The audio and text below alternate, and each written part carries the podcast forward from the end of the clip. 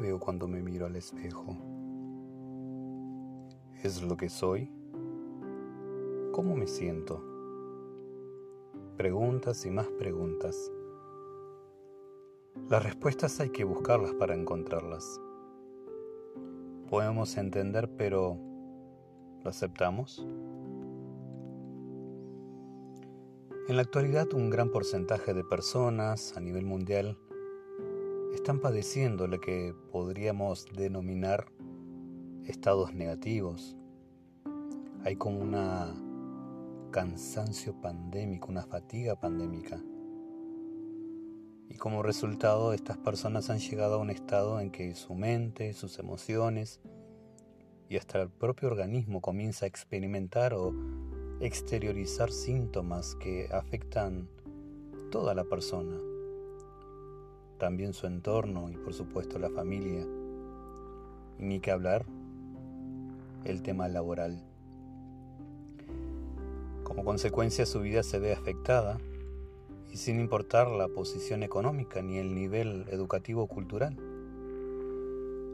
De ahí parten muchos cuestionamientos inseguridades, temores y un sinfín de emociones y sentimientos encontrados que nos, nos desorientan y por ende comenzamos a experimentar un desequilibrio general en nuestro vivir diario. Entonces, la pregunta es, ¿qué hago? Comencemos con lo que está sucediendo en casi todo el planeta y que está afectando mucho más de lo que se comenta ha generado consecuencias tanto físicas como emocionales.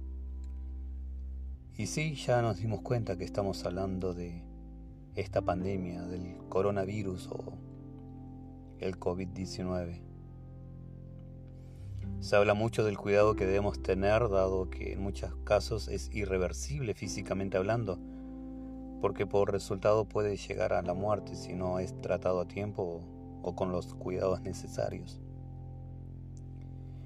y se sabe que incide especialmente en personas mayores y también en el grupo llamado o considerado de alto riesgo por contar con patologías deficientes y sin embargo sin querer sacarle la importancia de vida al peligro físico que conlleva, hay algo que está haciendo igual o más daño. No hay posición social, profesional, económica ni educativa que escape a esto. Son las consecuencias emocionales y psicosociales que generó y seguirá generando esta pandemia. Lo más importante es que a simple vista no resulta fácil identificar lo que nos está sucediendo. Al no haber evidencias tangibles comienza a afectar a mayor o menor grado nuestra, nuestra conducta y por supuesto nuestro accionar. Entonces, ¿está todo mal? ¿Y es todo negativo?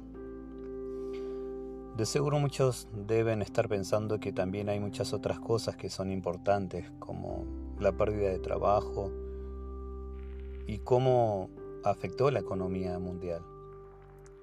Cosas tan cercanas e importantes como el contacto familiar, la cercanía física con nuestros amigos o el simple hecho de que podamos estar sentados juntos o comer juntos a nuestros seres queridos y amigos. Pero pensemos y razonemos en cómo el todo que ha generado la pandemia entró en la mayoría de las casas. ¿Qué quiero decir con esto? que cuando nos enfocamos puntualmente en el problema exclusivo, nos cerramos a ver todo el panorama de la situación. Es normal que nuestra visión de las cosas sea como una cámara con un lente angular directo y no utilicemos uno panorámico, un lente que nos permita ver todo el panorama de la situación.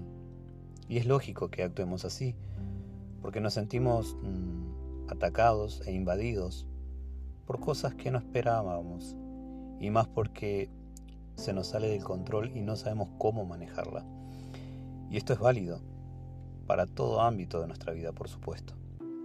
Sin embargo, los invito a ir desarrollando de a poco y con herramientas que iremos utilizando cómo aprender y trabajar en pro de llegar a estar y mantener un estado equilibrado de toda nuestra persona, construyendo en nuestro ser la capacidad de saber, comprender y manejar nuestro sujeto.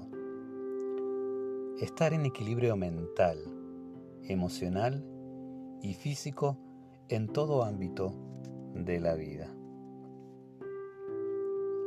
Mi nombre es Ismael Vallejo, soy terapeuta, les hablo desde este pequeño país, Uruguay, y vivo aquí en la capital y con muchos años de experiencia tratando personas con todo tipo de patologías, tanto físicas como emocionales, eh, y por supuesto estudiando y estudiando y estudiando y aprendiendo. Y en la práctica es cuando uno más aprende con, con la persona, con el paciente. Por supuesto que lo teórico y el estudio sirve, pero es increíble cómo el conocer directamente a la persona, porque puede venir muchísimas personas con el mismo síntoma, pero el origen puede ser totalmente diferente, porque no sabemos lo que hay dentro de cada ser. Los invito de aquí en más a que me acompañen en esto, no sé si es nuevo, pero quiero compartir con ustedes. Y de a poco podemos ir mm, compartiendo juntos, ya sea experiencias y, por supuesto, buscar el equilibrio dentro de todas las cosas. Deseo, y si ustedes quieren también, que me acompañen de aquí en más en, nuestro, en estos nuevos podcasts y comenzar juntos en este camino que es encontrar un equilibrio en nuestro ser y en toda nuestra persona. Pero nuestra persona interior, sí, pudiera ser. Nuestra persona exterior, por supuesto que sí. Pero lo que somos. ¿Quiénes somos? Nuestra identidad. Será hasta la próxima. Les mando un abrazo grande.